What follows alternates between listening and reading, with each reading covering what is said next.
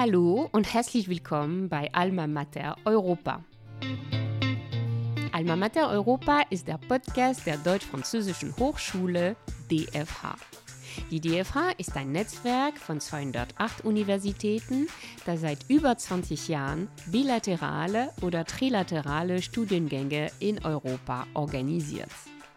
In diesem Podcast sprechen wir über die Werdegänge der Alumni der DFH, ihr Studium, ihre Karriere und vor allem, wie diese Erfahrung durch Europa ihr Leben geprägt hat.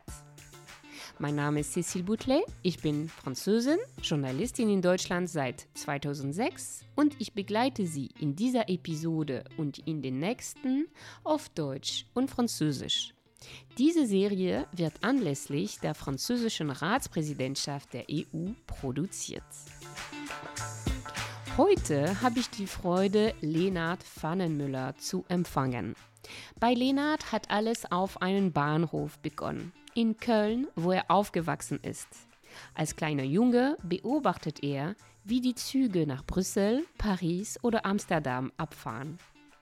Diese Erfahrung formt in ihm die Idee eines Europas ohne Grenzen, in dem der Zug ein Bindeglied zwischen den Ländern und Kulturen ist. Später wurde er Eisenbahningenieur.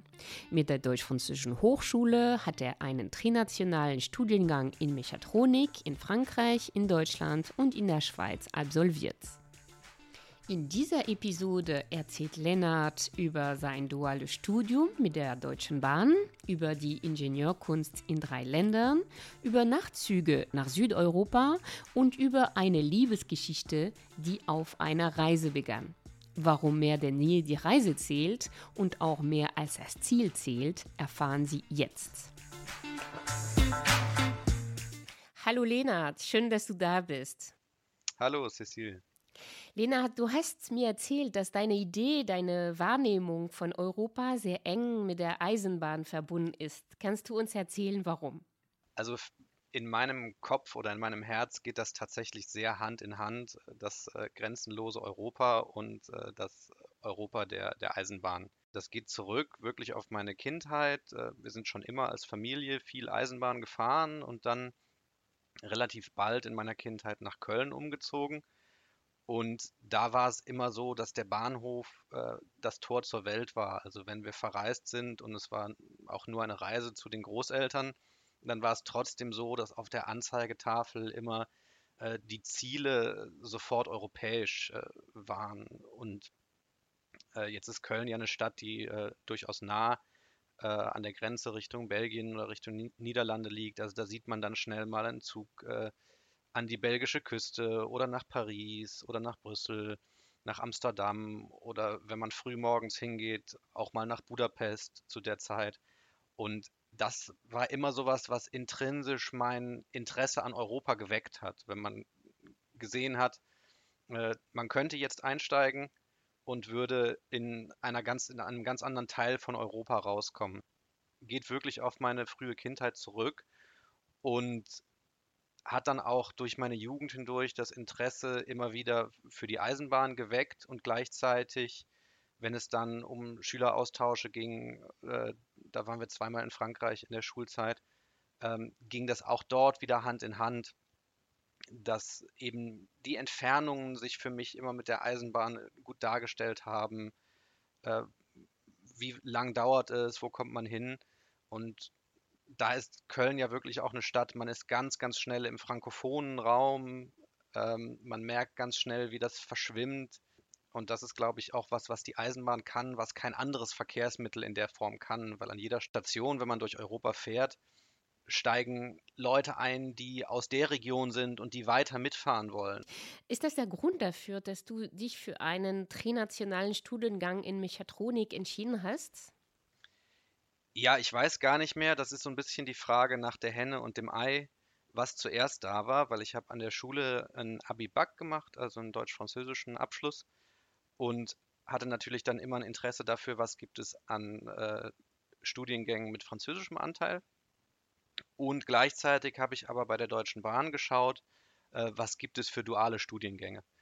Und wenn ich mich recht erinnere, habe ich diesen Studiengang tatsächlich dann im dualen Studienangebot der Deutschen Bahn gefunden. Also bin sozusagen über die Industrieecke zu dem Studiengang Mechatronik Trinational gekommen, der im Dreiländereck stattfindet, äh, vollständig, also in Mulhouse in Frankreich, in Muttenz, das ist ein kleiner Vorort von Basel in der Schweiz und in Lörrach in Deutschland.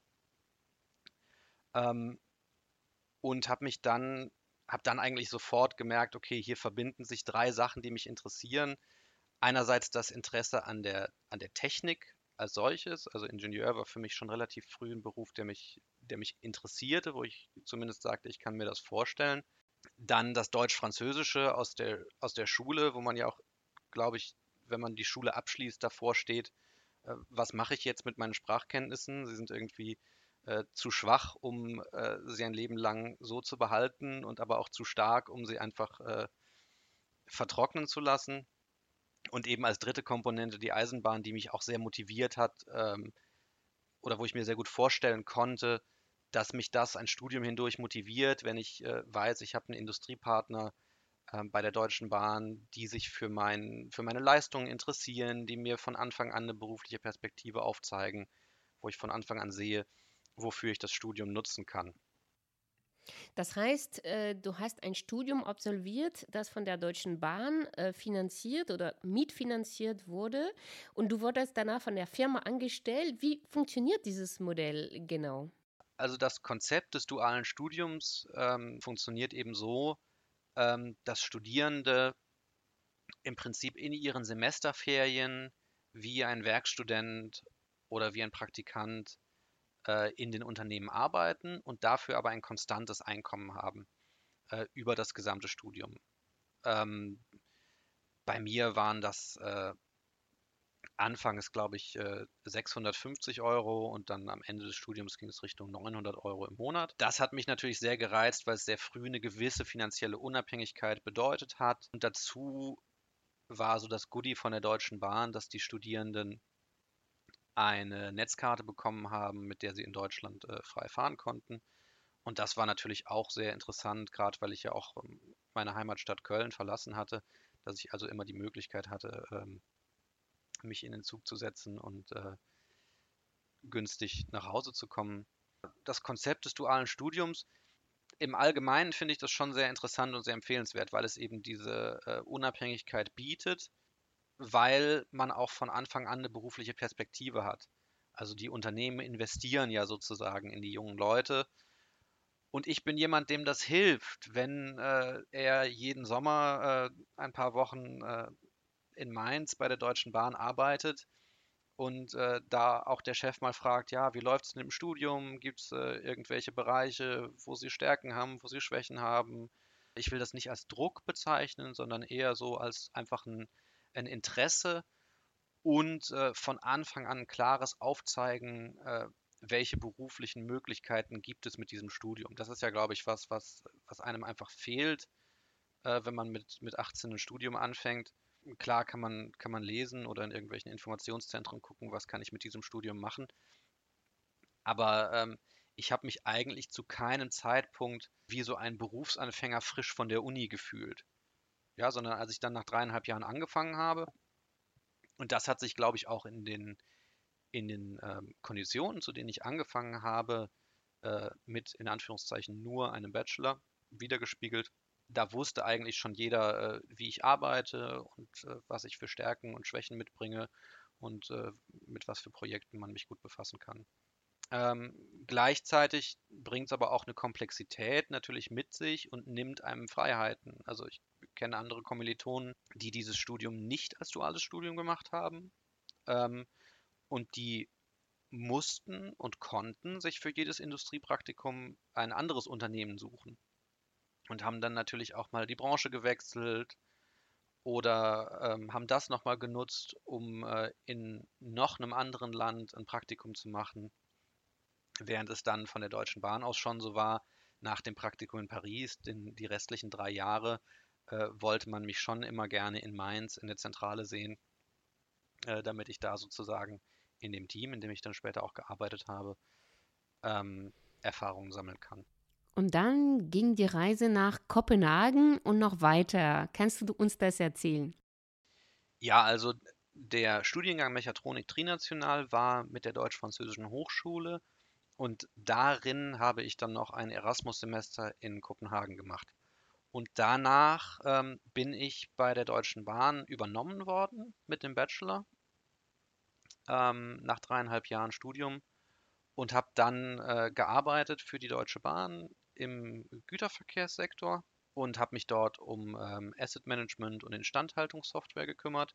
Aus dem Mechatronikstudium habe ich eigentlich so die Kompetenz aus allen Bereichen ein bisschen äh, mitgebracht. Dann ging es äh, mal nach Rumänien und mal nach Polen und mal nach England und auch mal nach Paris zu der französischen Tochterfirma. Und äh, nach weiteren dreieinhalb Jahren bei der Deutschen Bahn habe ich dann 2015 mich für einen Master aus dem Erasmus Mundus Programm entschieden. Und da habe ich einen Master in Global Innovation Management gefunden, der ähm, ein Jahr in Glasgow und ein Jahr in Hamburg ist.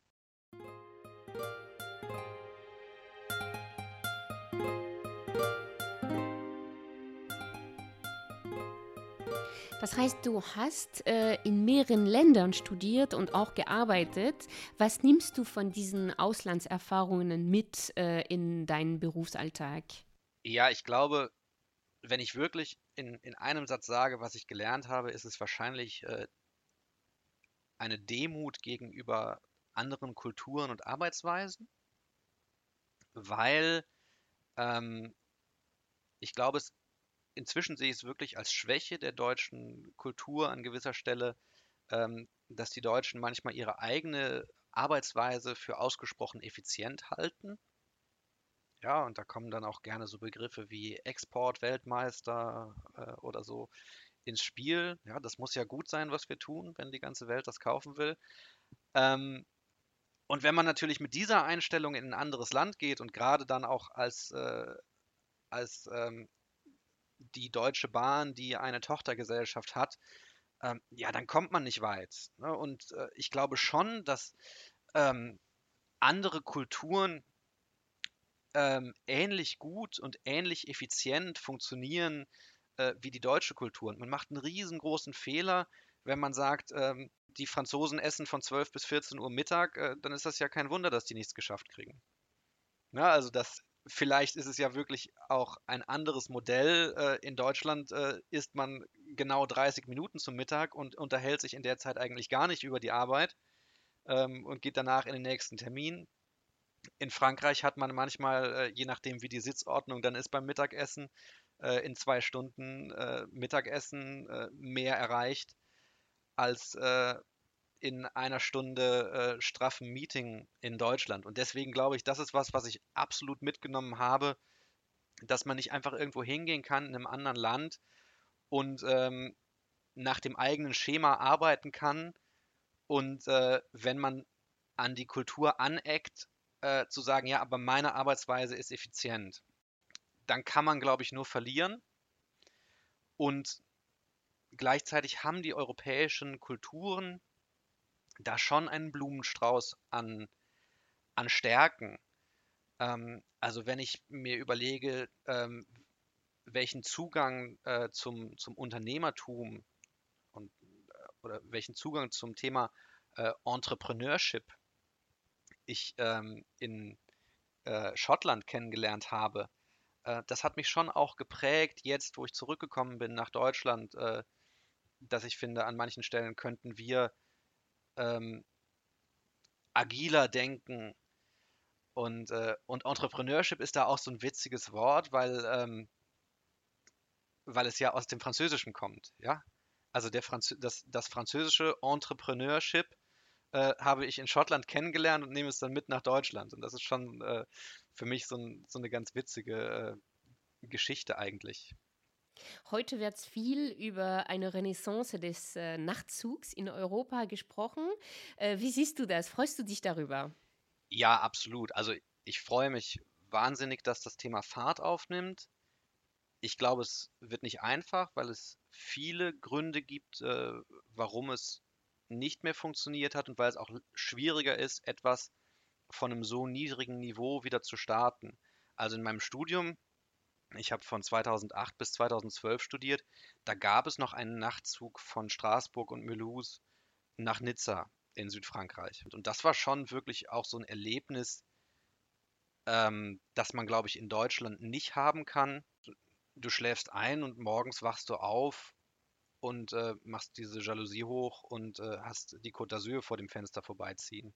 Ja, und das ist so ein Erlebnis, was mich sehr geprägt hat, weil es auch, weil man auch plötzlich aus diesem kühl gemäßigten Klima, was ich ja aus dem Rheinland in Köln kenne und was ja auch in, in Basel oder in Mulhouse nicht viel anders ist, ist man plötzlich raus. Also eine ganz andere Vegetation. Wir sind insgesamt viel im Studium mit dem Nachtzug gefahren. Und das, wie gesagt, das ist jetzt keine 15 Jahre her. Ich glaube, man muss aufpassen, dass der Nachtzug nicht so ein reines Nischenprodukt wird. Ähm, man darf ja nicht vergessen, der Nachtzug ähm, der 2000er Jahre oder auch der Nachtzug des 20. Jahrhunderts, der hat ja Verkehrsbedürfnisse bedient, wo Menschen wirklich irgendwo hin wollen. Und dann kommen wir zurück dazu, was hat den Nachtzug eigentlich verdrängt? Ja, an ganz vielen Stellen der Billigflug. Ähm, der Billigflug ist aber ökologisch äh, nicht tragbar. Also wir werden wahrscheinlich dieses Jahrhundert äh, nicht so viel fliegen können, wie es äh, in den ersten 20 Jahren dieses Jahrhunderts passiert ist. Das heißt, der Nachtzug muss eigentlich so wiederbelebt werden, dass er die Verkehrsbedürfnisse der Menschen widerspiegelt und dass er auch äh, europäische Verkehrsbedürfnisse widerspiegelt. Das wirklich Interessante wäre ja, wenn der Nachtzug auch helfen würde, diese europäischen Grenzen verschwimmen zu lassen. Also dass es eigentlich egal ist, ob ich im gleichen Land oder in einem anderen Land aufwache, zumindest für den Eisenbahnbetrieb. Heute arbeitest du äh, nicht mehr mit Fernzüge oder Güterzüge, äh, sondern für den Nahverkehr. Äh, warum ist es auch interessant? Ja, heute bin ich äh, Berater in einer Wirtschaftsprüfungsgesellschaft für den äh, öffentlichen Personennahverkehr. Und ähm, das, was ich dort extrem interessant finde, ist, äh, dass der öffentliche Personennahverkehr ja noch mehr ein äh, Grundbedürfnis bedient, also noch näher an den Menschen ist, ähm, als jetzt, wenn ich zurückdenke, zum Beispiel der Güterverkehr. Ähm, das heißt, man muss sich sehr genau äh, da rein denken, äh, wie funktionieren eigentlich Städte, wie funktionieren eigentlich äh, geografische Räume, welche Bedürfnisse gibt es da, vielleicht auch welche politische, politischen äh, Trends gibt es da. Und gleichzeitig äh, glaube ich, dass es auch da Raum gibt für unternehmerisches Denken und Handeln. Wir erleben jetzt irgendwie einen Wandel in der Mobilität, ähm, dass äh, entweder irgendwelche Scooter auftauchen oder äh, dass On-Demand-Verkehre kommen oder dass Menschen äh, mehr intermodal reisen wollen, äh, Fahrrad-Sharing benutzen wollen, ähm, dass mehr Homeoffice dazukommt und die Bedürfnisse, die Mobilitätsbedürfnisse andere werden. Und das finde ich auch extrem interessant, da konzeptionell äh, zu arbeiten und zu schauen, äh, was kann man in einem Personennahverkehrssystem verbessern, damit es äh, über die nächsten 20 oder 30 Jahre alle Verkehrsbedürfnisse bedient. Du hast deine Frau bei einem Treffen mit der Deutsch-Französischen Hochschule kennengelernt. Das ist eine schöne Geschichte. Kannst du uns erzählen, wie es dazu kam? Äh, als ich den Studiengang angefangen habe, Mechatronik Trinational, war das zwar ein Studiengang, der in Deutschland, Frankreich und der Schweiz stattfand, aber der nicht Mitglied war in der Deutsch-Französischen Hochschule. Also das hat sich erst ergeben, äh, während ich das studiert habe und da ging es dann auch mal um Erfahrungsberichte schreiben oder da äh, gab es dann auch mal ähm, Anfragen von der Deutsch-Französischen Hochschule eben an die Studiengangsleitung. Ähm, dass irgendwelche Sachen zu begründen waren und da war ich immer mal ein bisschen aktiv. Und äh, dann äh, kam eben dieses Angebot Ende 2011 für ein Berufseinsteigertreffen der Deutsch-Französischen Hochschule in, in Berlin. Und dann sind wir insgesamt zu viert nach Berlin gefahren. Das hat sich dann so ergeben, dass ähm, auf der Rückfahrt ich dann irgendwie vier Stunden Gelegenheit hatte, mich mit Andrea, äh, einer von denen, die da mitgefahren ist, äh, zu unterhalten. Und äh, das hat sich dann rausgestellt, dass wir uns doch sehr, sehr gut verstanden haben. Und äh, genau, heute sind wir verheiratet und haben äh, zwei Kinder. Und äh, der Studiengangsleiter hat dann mal so aus Spaß zu mir später gesagt, das ist die Belohnung dafür, dass du damals, als es um die Aufnahme in die Deutsch-Französische Hochschule ging, die Erfahrungsberichte geschrieben hast oder sowas. Ähm, da schließt sich dann der Kreis sozusagen.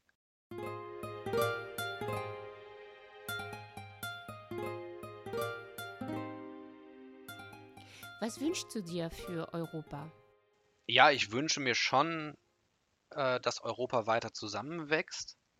Ich wünsche mir ein Europa, was für alle Menschen funktioniert, ob sie über Grenzen pendeln, ob sie, ob sie handwerklich äh, arbeiten wollen, ob sie sich für andere Sprachen und Kulturen äh, interessieren.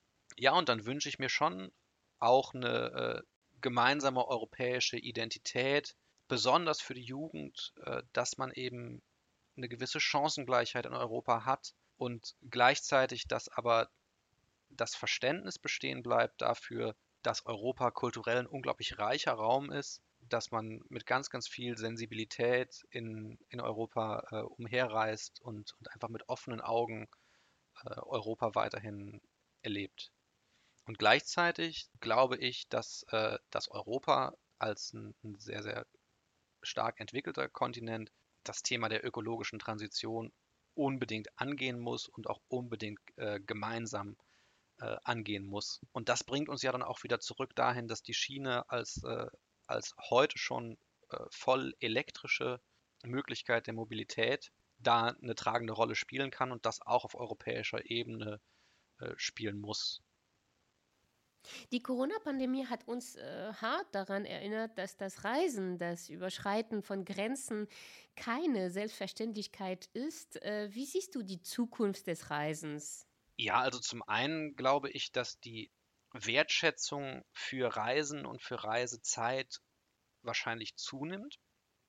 Also dass Reisen äh, etwas nicht Alltägliches wird und dass natürlich auch zumindest für mich, jetzt ich sehne mich danach mit meinen äh, Kommilitonen aus dem Studium. Wir haben immer äh, alle, alle ein oder zwei Jahre ein Treffen, eine große Reise gemacht. Und es war geplant, dass wir 2020 äh, im April, das war alles gebucht, dass wir mit dem Nachtzug nach Moskau fahren. Und diese Sehnsucht ist natürlich da, äh, das jetzt zu realisieren. Ich weiß nicht, ob es der Nachtzug nach Moskau wird. Ähm, ne, Corona kam dazwischen, es, die, die Welt hat sich weiter bewegt, manche Leute sind Eltern geworden.